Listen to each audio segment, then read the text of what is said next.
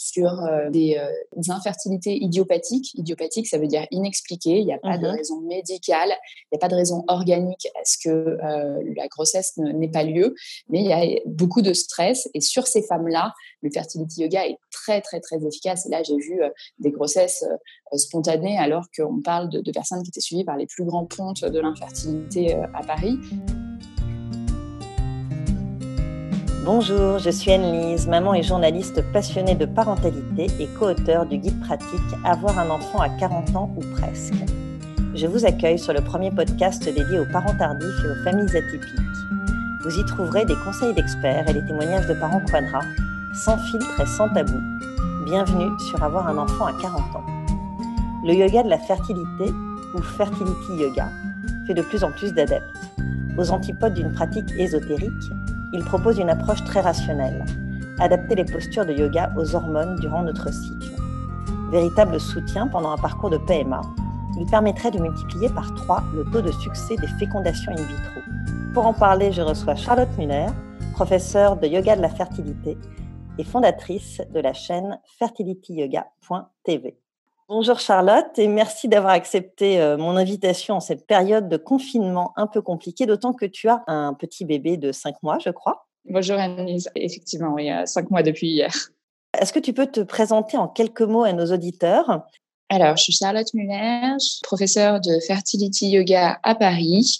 J'ai importé cette pratique qui n'existait pas en France. J'allais me former un peu aux quatre coins du monde, mais notamment aux États-Unis. Et comme tu le disais justement, c'est une pratique qui est pas du tout ésotérique, qui en fait a été créée par le corps médical en, en appliquant des postures de yoga pour déstresser les femmes qui, euh, qui font des fives. Historiquement, il faut juste le savoir, l'idée même de faire une five euh, pour la première five qui a eu lieu en Angleterre, un médecin généraliste qui s'est rapproché du gynécologue de sa patiente pour lui proposer euh, une méthode alternative puisqu'il voyait que l'infertilité ne faisait que euh, tourner euh, en boucle et la mettre dans un cercle vicieux de dépression dont elle ne sortait pas parce qu'au fur et à mesure des mois, elle ne tombait toujours pas enceinte.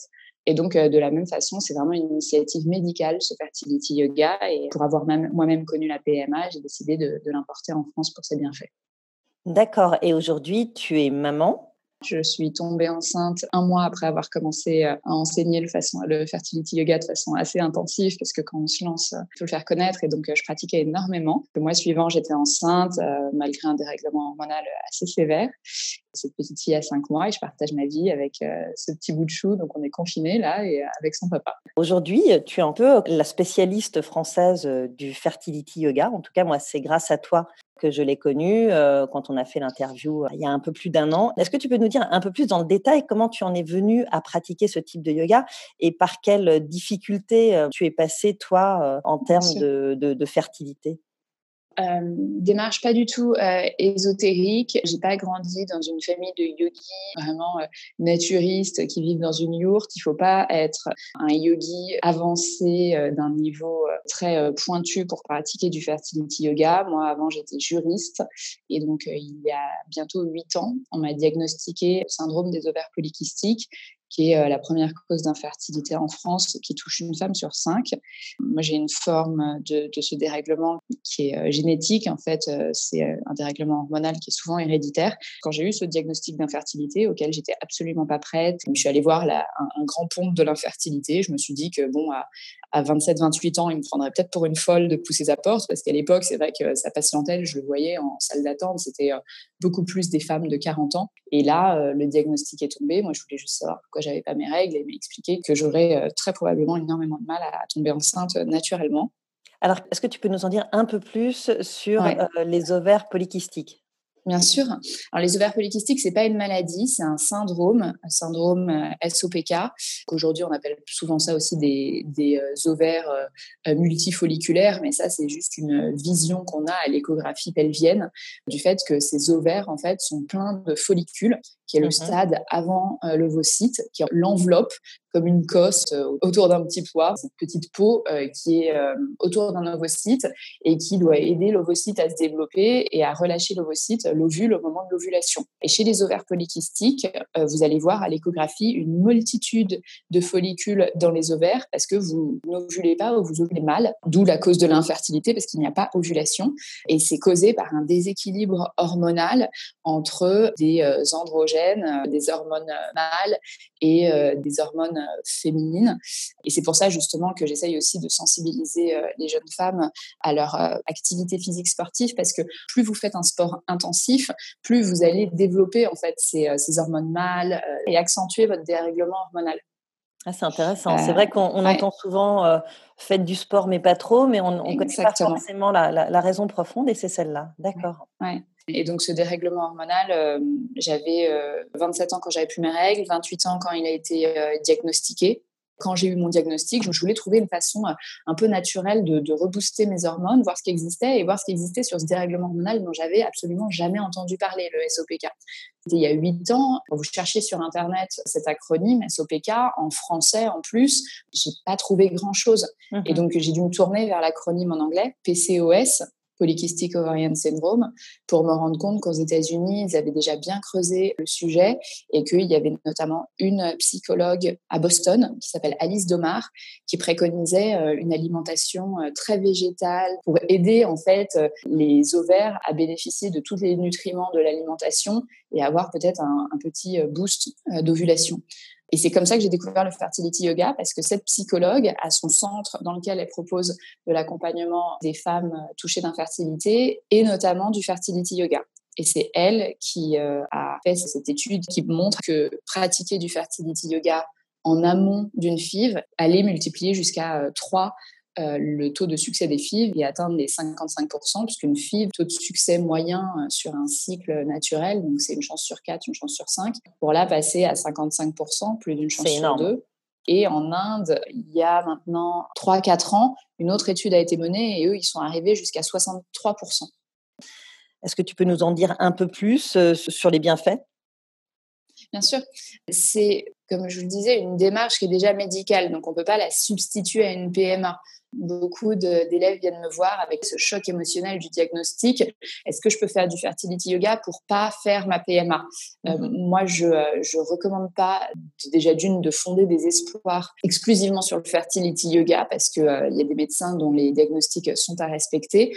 Maintenant, c'est vrai que c'est un, yoga qui est euh, le plus efficace et là où j'ai vu énormément de grossesses spontanées, c'est des, élèves qui avaient tenté des PMA sur des, des infertilités idiopathiques idiopathique, ça veut dire inexpliqué. Il n'y a pas de mhm. raison médicale, il n'y a pas de raison organique à ce que euh, la grossesse n'ait pas lieu, mais il y a beaucoup de stress. Et sur ces femmes-là, le fertility yoga est très, très, très efficace. Et là, j'ai vu euh, des grossesses euh, spontanées alors qu'on parle de, personnes qui étaient suivies par les plus grands pontes de l'infertilité à Paris, parce que le niveau de stress est très, très important dans l'ovulation.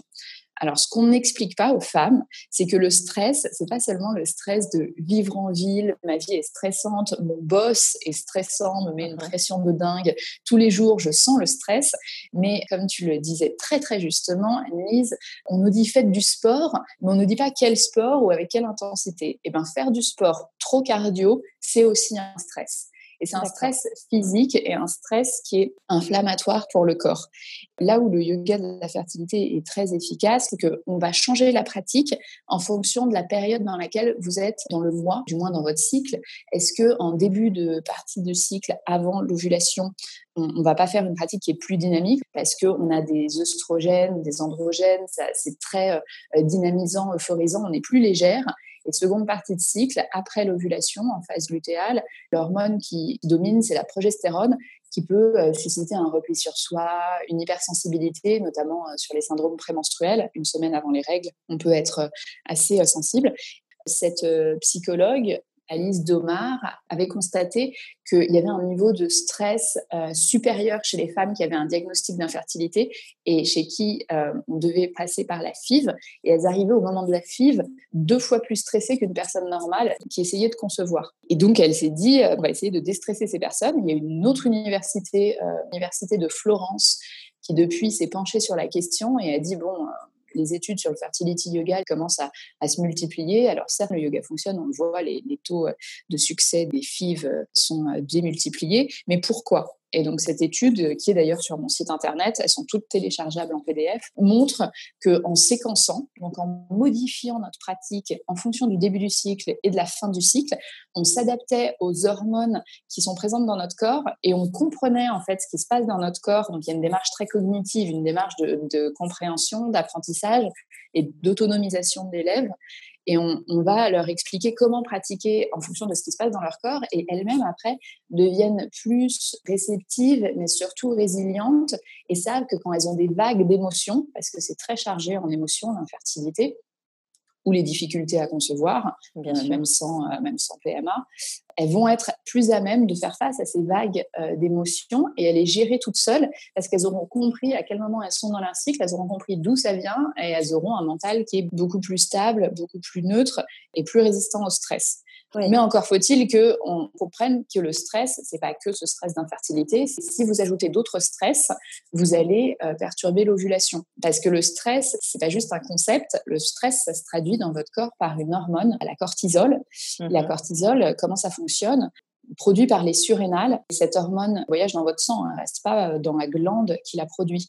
Et le cortisol euh, voyageant euh, dans votre sang va faire baigner les glandes de l'hypothalamus et de l'hypophyse dans un sang très imprégné, très fort en cortisol. Et comme on est sur une zone du cerveau qui est très très très sensible aux hormones, si vous envoyez des hormones de stress à ces glandes, elles ne sauront plus quand indiquer aux autres glandes de votre corps, comme les ovaires, la thyroïde, quand produire quelles hormones pour soutenir l'ovulation. Et le, stress peut aller jusqu'à stopper l'ovulation. Et expliquer avec euh, des mots très simples, on a peut-être un peu toutes connu cette période de notre vie où on a un gros choc émotionnel ou mhm. alors une grosse période de stress, euh, soit professionnel, soit familial. Et là, on va avoir des règles qui sont décalées ou alors qui vont disparaître. Et euh, effectivement, c'est le gros impact du stress sur l'équilibre hormonal. Mais du coup, est-ce qu'on peut dire que le fertility yoga euh, a plus d'impact sur la gestion du stress euh, qu'une parole libérée chez un psy? Dans l'étude d'Alice Domar, qui elle-même est psychologue, il y a un pan de l'étude qui explique que la démarche cognitive, le fait de comprendre ce qui se passe dans votre corps à tel moment du cycle et d'adapter votre mode de vie à ce moment du cycle, ça vous rend tellement plus réceptive et tellement plus douce avec vous-même que vous allez alléger le stress versus aller chez un psy, s'asseoir sur une chaise et répéter en boucle à quelqu'un qui n'a pas forcément connu l'infertilité, à quel point l'infertilité est difficile et à quel point ça vous pèse. Moi, j'ai des amis psy qui m'ont dit, je t'envoie euh, des patientes parce que je n'y arrive plus. Le process normal ne fonctionne pas. Ces patientes touchées d'infertilité sont en boucle sur le sujet et n'arrivent pas à comprendre tous les mécanismes qu'on leur propose parce que la douleur, la douleur de l'infertilité, la souffrance euh, et donc le stress qui va avec, parce que c'est un stress qui est oxydatif, inflammatoire dans notre corps, fait qu'elles n'arrivaient plus à, accompagner ces élèves. Euh, donc je ne pense pas que ça puisse s'y substituer complètement, parce qu'il y a des mécanismes chez les psys qui vous permettent de débloquer des choses dont vous n'avez pas forcément conscience, sur lesquelles c'est important de travailler avant euh, toute maternité de façon générale. Mmh. Mais en tout cas, l'aspect cognitif est clairement mis en avant dans ces études scientifiques et montre que aider les femmes à comprendre où elles en sont dans leur cycle et ce que veut dire l'infertilité, c'est très très important euh, dans le succès des fécondations in vitro. Et ça, je peux en témoigner parce que euh, moi, j'ai un peu un profil de première de la classe qui pense que quand elle veut, elle peut. Et jusqu'à mon diagnostic d'infertilité, effectivement, tout ce que j'avais euh, voulu entreprendre, j'y étais arrivée. Et quand mon diagnostic d'infertilité est tombé, on m'a mis ça sur l'épaule, cette chape de plomb qui était euh, vous êtes infertile. Je me suis dit bon, très bien. Je suis allée chercher les méthodes naturelles pour comment le résoudre. Mais si vous prenez pas le temps d'accompagner votre corps, si vous prenez pas le temps de vous dire en fait c'est pas euh, celles qui sont fertiles et moi de l'autre côté qui suis infertile, les autres peuvent et moi j'y arrive pas. Si vous rééduquez pas en fait votre cerveau à ne pas euh, adopter cette approche clivante, les autres et moi et moi je vais y arriver, vous pouvez euh, vivre très très très mal la PMA. et euh, tourner en boucle. Mmh. Exactement. Et c'est pour ça que je ne pense pas qu'il faille mettre de côté l'approche de psy, mais en revanche, adopter une approche cognitive, bien comprendre ce qui se passe, être douce avec soi-même dans cette compréhension, c'est fondamental. E, est-ce que tu considères que le fertility euh, yoga s'adresse à toutes les femmes qui rencontrent des problèmes d'infertilité, quelle que soit leur euh, pathologie ou dysfonctionnement? Est-ce que, par exemple, on, pratique le fertility yoga quand on est touché par l'endométriose? On le pratique pas de la même façon. Et ça, c'est un de mes grands combats parce que aujourd'hui, l'infertilité, tu sais, avec le, la, la, suite du MeToo, on a l'impression que tous les sujets qui sont liés à la femme peuvent être discutés et tous font l'objet de publications et qu'on trouve une solution et que ça euh, limite enfin, le, féminin euh, dans la revendication avec une égalité pour tout, mais en fait, on n'est pas tout égal. Et face à l'infertilité, malheureusement, on n'est vraiment pas tout égal. Le SOPK, moi, mon gynécologue m'avait prévenu euh, au moment où il me l'a diagnostiqué, parce voyant à quel point j'étais dépitée, m'a dit attention, il existe une période de fertilité naturelle euh, qui est l'inverse de toutes les autres femmes chez le SOPK, qui est entre à peu près 33 euh, et 37-38 euh, ans. Et je suis tombée enceinte avec 34 ans, avec le fertility yoga, certes, mais sans traitement. Parce que le déséquilibre hormonal avec la chute des hormones, comme toutes les femmes, en arrivant vers les 35 ans, va s'atténuer lui aussi. D'accord. Euh, ce qui n'est pas la même chose pour des femmes atteintes d'endométriose où il faut surtout pas produire des oestrogènes, qui est l'hormone qui fait ovuler quand même. Donc c'est compliqué parce que c'est une maladie où le fait d'ovuler va aider à la propagation de cette euh, maladie inflammatoire et aux douleurs qui vont avec. Et c'est pour ça que les femmes atteintes d'endométriose sont souvent sous euh, pilule 28 jours, donc en continu, mhm. ou sous lutéran avant un, traitement de, de, FIV pour que justement elles ne produisent pas ces, ces oestrogènes et vont avoir des traitements très très ciblés pour les faire ovuler dans un cadre euh, très verrouillé où on mhm. va vraiment surveiller euh, les dosages d'œstrogènes pour pas euh, participer à l'inflammation et au développement de cette maladie. Donc non, on ne pratique pas de la même façon. Et surtout, tous les yogas, parce que j'entends aussi parler, j'anticipe peut-être une, des questions à venir, j'entends aussi beaucoup parler du yoga des hormones, dont, mhm, tout à moi j'ai fait la formation, mais qui n'est pas du tout la même chose que le fertility yoga.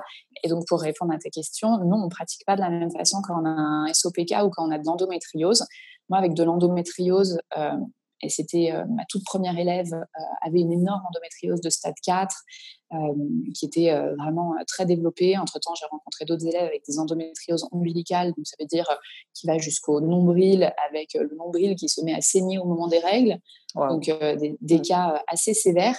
Et pour ces élèves-là, nous, on ne pratique surtout pas de la même façon. Comprenez bien que si vous êtes sous pilule 28 jours avec de l'endométriose, moi, je ne vais pas venir stimuler vos ovaires et vous faire faire le même travail euh, qui est un, travail de vascularisation et vraiment de mobilité sur le bassin, alors que vous pouvez être algique, avoir des douleurs à cause de l'endométriose mhm. qui est propagée. Je ne vais pas vous aider à produire des oestrogènes alors que vous y êtes extrêmement sensible et que ça va euh, aggraver votre maladie. Et ça, c'est toute la position du yoga des hormones. Le yoga des hormones, il a été créé par une femme euh, qui était en ménopause, donc à 62 ans, mais qui ne présentait aucun des symptômes de la ménopause. Euh, D'accord. Donc ça, ça intéressera toutes les femmes qui sont préménopause. On, on, va en parler après. Ouais, ouais, on va en parler un peu euh, plus. Mais donc c'est très très très différent et euh, on pratique pas de la même façon. Pour des ovaires polykystiques, on va avoir une pratique qui est plus dynamique en première partie de cycle, alors que euh, sur l'endométriose, on va commencer par relâcher beaucoup plus le bas ventre avec des positions qui vont relâcher les tensions qui sont dues à l'endométriose, aux adhérences dues à l'endométriose surtout travailler plus euh, sur la gestion de la douleur, parce mmh que la douleur, euh, une fois qu'elle est installée, elle va participer à ce système inflammatoire et à ce niveau de stress augmenté parce que quand on sait mhm. qu'on va avoir mal au moment de l'ovulation, on anticipe l'ovulation et on a peur quelques jours avant l'ovulation. Quand on sait qu'on va avoir mal au moment de ses règles, pareil, on produit des hormones de stress avant ses règles. C'est un cercle vicieux en fait. Exactement. L'équilibre hormonal, c'est vraiment tout votre corps qui y participe, c'est pas que vos ovaires et euh, il faut avoir ça en tête. Donc nous, on pratique totalement différencié. Le yoga de la fertilité, là où il est le plus efficace, c'est sur les infertilités euh, euh, c'est ce que tu disais, oui. Là, euh, c'est vraiment les femmes euh, chez qui ça fonctionne le mieux. Et par rapport à l'âge de tes élèves, est-ce que tu, observes que ça marche plutôt mieux chez les femmes jeunes que chez les quadras? Ça va très bien fonctionner, peu importe l'âge, sur les ovaires polykystiques, parce que la qualité ovocytaire va être meilleure, parce qu'on aura vascularisé les viscères du petit bassin, les quadras, en fait, je fais pas de généralité parce que toutes les quadras n'ont pas une réserve ovarienne basse, un AMH qui indique qu'elles n'ovulent plus ou que les ovaires répondent plus au moment de, l'ovulation et du stimuli euh, pituitaire. Ça fonctionne bien sur les réserves euh, ovariennes qui sont basses parce qu'encore une fois, cette vascularisation, euh, là où il est plus difficile d'avoir des résultats qui sont aussi encourageants, c'est quand il y a des pathologies croisées. Parce que quand il y a des pathologies croisées comme euh, SOPK et endométriose, et eh ben, mhm. on est sur euh, deux pathologies qui sont euh, drastiquement à l'opposé l'une de l'autre. Il faut stimuler beaucoup des ovaires polykystiques pour avoir une ovulation, mais stimuler beaucoup avec des oestrogènes, c'est compliqué parce que ça va participer à la propagation de l'endométriose. Oui, bien sûr. je fais très très attention aux positions. Et c'est celle chez qui le, le suivi prend et la pratique prend peut-être un petit peu plus de temps parce qu'il y a beaucoup plus de facteurs. Du coup, euh, si je te pose la question comment se déroule une séance de fertility yoga, c'est pas évident parce que c'est vraiment du sur-mesure et, ça dépend euh, de qui tu as en face de toi en fait.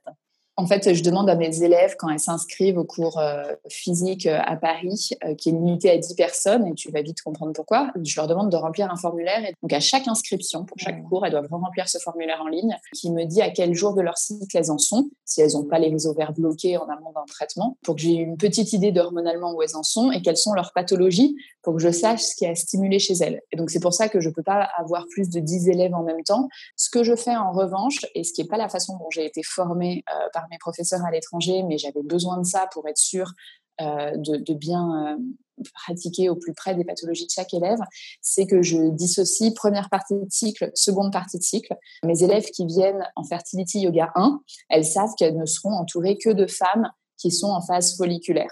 Et mhm. j'aime assez penser que ce mythe qui est quand vous êtes dans, une, dans la même salle euh, ou dans un même lieu avec des femmes qui ont leurs règles, au bout d'un moment, vos cycles vont se synchroniser. Ça va provoquer des règles ou du moins euh, une petite réaction hormonale. Je trouve que euh, le fait d'être ensemble, au moins en première partie de cycle, elles sont toutes en train de, de produire des oestrogènes et on le sent, l'humeur est totalement différente. Elles sont toutes très enjouées. Donc, on pratique de façon dissociée. Première partie de cycle Fertility 1, avant l'ovulation, et deuxième partie de cycle phase lutéale, après l'ovulation, ou alors euh, pour celles qui ont euh, de l'endométriose, Fertility 2 euh, en continu tout le mois. Et il y a quand même une grande structure qui reste la même. On commence par des exercices de respiration pour calmer le système nerveux, pour apaiser le mental.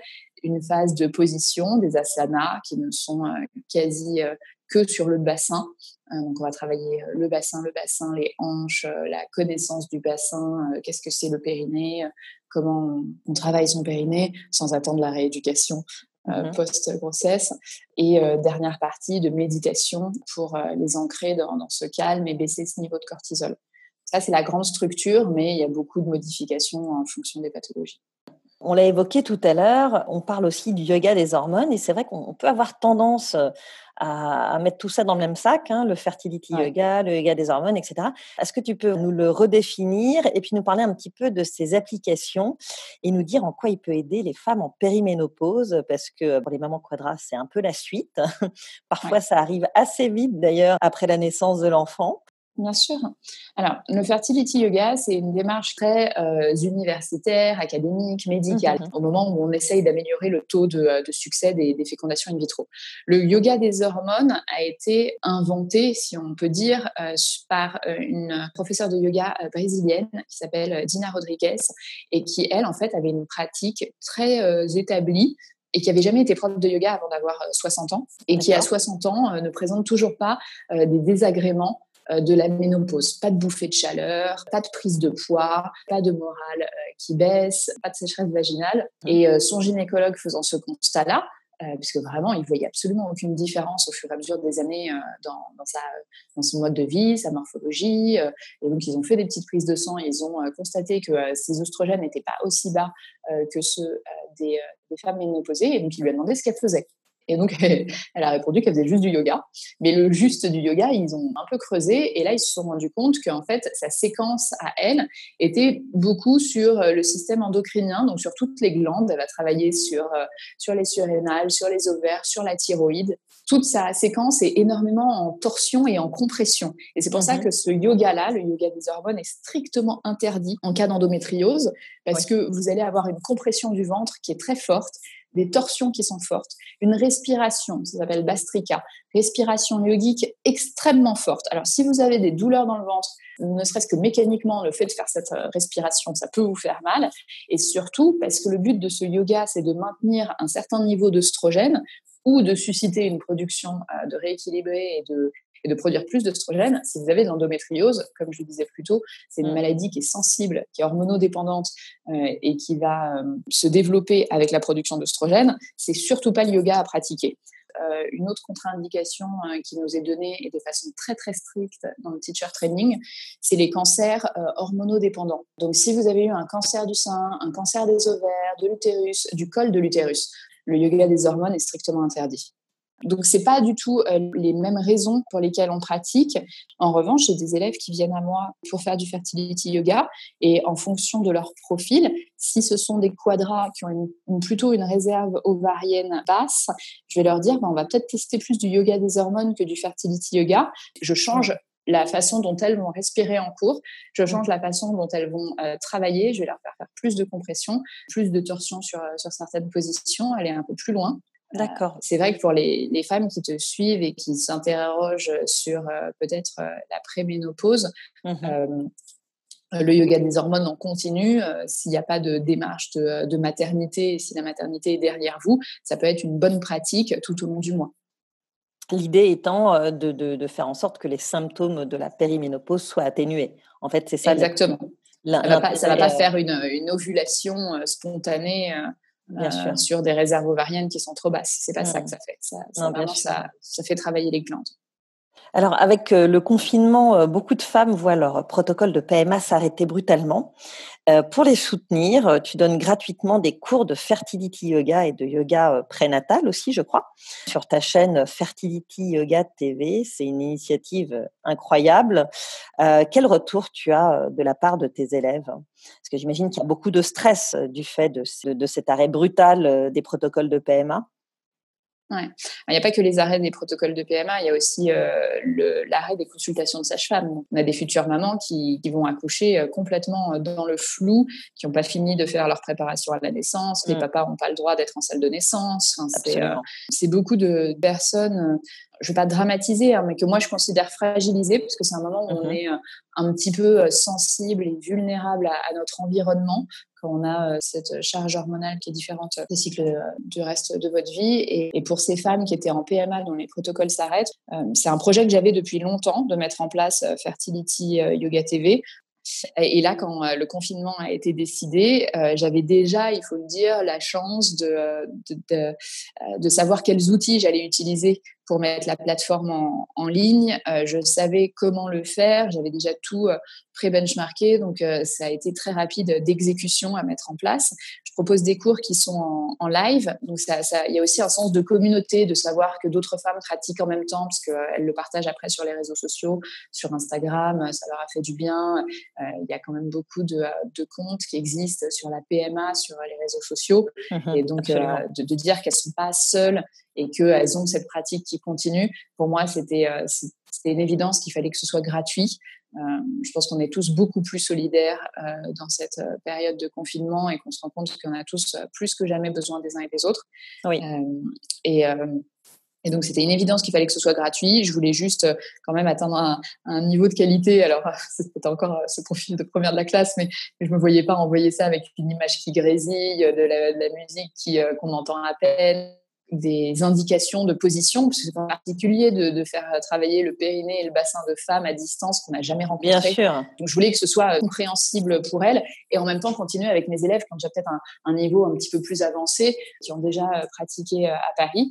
ça s'est mis en place assez naturellement. C'est des cours qui sont en direct tous les soirs, sauf le vendredi et le dimanche, à 18h, plus des cours euh, prénataux le mercredi matin et le samedi matin.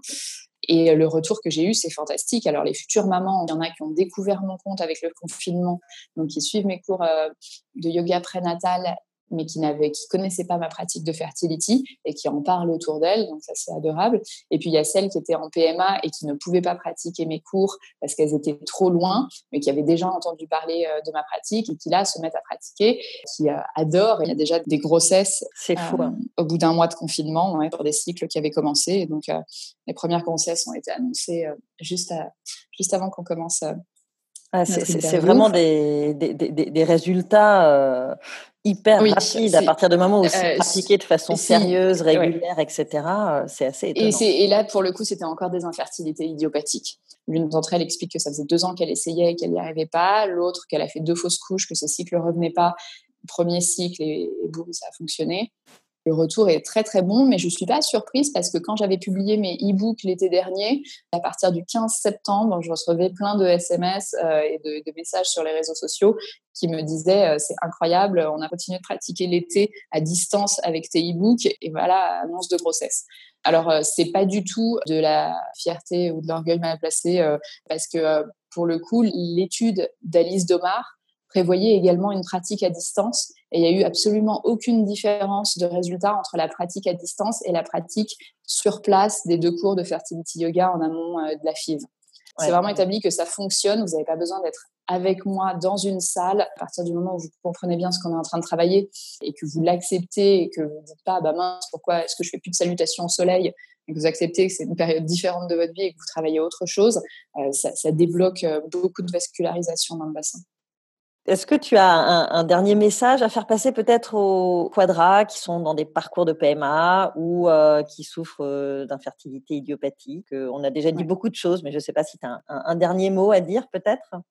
La, semaine dernière, j'ai fait un live sur Instagram et j'ai une élève qui m'a dit merci beaucoup de m'avoir expliqué, enfin nous avoir expliqué euh, la différence entre une insuffisance ovarienne et un AMH, euh, donc, qui est l'hormone antimulérienne. Donc ça c'est vraiment le, summum euh, de la blague qui est que mon nom de famille ce soit Muller et que l'hormone qui décide de votre fertilité ce soit l'hormone antimulérienne.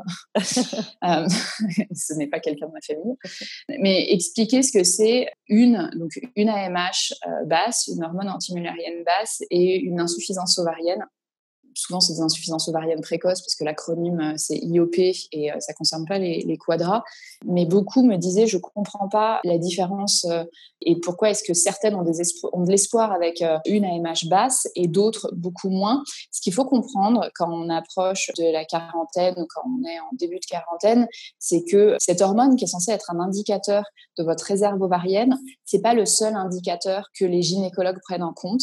J'ai beaucoup d'élèves que j'ai rassurés pendant mes cours parce qu'elle me disait oui mais là là mon AMH est très basse je suis à 0,2 0,6 oh là là je suis en dessous de 1 c'est vraiment terrible je n'ovule pas. C'est pas mmh. le critère et moi je voudrais leur donner un message d'espoir qui est que le critère c'est pas vraiment que votre AMH le critère c'est un autre indicateur dans votre prise de sang que le gynécologue va prendre en compte. Est-ce que avec cette réserve ovarienne basse quand euh, votre glande pituitaire envoie l'information aux ovaires de travailler donc ce sont des stimuli qui s'appellent FSH et LH est-ce que les ovaires répondent bien? Et en fait, on peut avoir une réserve ovarienne basse, une AMH basse, mais avoir des ovaires qui répondent aussi très bien aux stimuli et mm-hmm. pour qui il suffira d'une petite stimulation hormonale sur une FIV et qui vont ovuler. Alors, ce ne sera pas une ovulation sur la FIV avec euh, des choses comme vous pouvez lire sur les réseaux sociaux de mes élèves avec euh, des ovaires polykystiques qui ont 20 euh, follicules, mais dans lesquels finalement il n'y en a que 4 qui ont des ovocytes. On peut avoir une ovulation de qualité avec une bonne stimulation, même si on a une AMH basse. Et ça, je voudrais que les femmes aient un peu plus d'espoir et ne s'arrêtent pas à des indicateurs parce que si vous allez sur Internet et que vous commencez à lire des forums, je trouve que c'est assez anxiogène. Et le critère dont tout le monde va parler, c'est l'AMH. Et c'est pas le seul critère. Je voudrais que vous sachiez que euh, c'est bien plus complexe que ça et vos ovaires peuvent très bien réagir euh, si euh, vous adaptez une pratique faite pour stimuler votre fertilité. Ok, eh bien écoute, ce sera le mot de la fin. Merci beaucoup Charlotte de m'avoir consacré du temps alors que tu es jeune maman. Je rappelle que tu es professeure de yoga, spécialiste du fertility yoga, fondatrice de la chaîne fertilityyoga.tv. Tu donnes des cours à Paris dans le 9e arrondissement, mais tu les proposes également en ligne. Ces cours sont gratuits pendant la période de confinement et on retrouve toutes les infos sur charlottemulleryoga.com. Merci à vous, chers auditeurs et auditrices, de nous avoir écoutés. J'espère que ce récit vous a intéressé, qu'il vous a inspiré et peut-être même déculpabilisé. Si tel est le cas, je vous invite à écouter l'interview du docteur Estrade dans l'épisode 27 intitulé Tomber enceinte malgré l'endométriose. Et si le cœur vous en dit, rejoignez-nous au plus vite au sein de notre groupe Facebook Un enfant à 40 ans pour échanger et s'entraider entre mamans quadra. À très vite sur Avoir un enfant à 40 ans.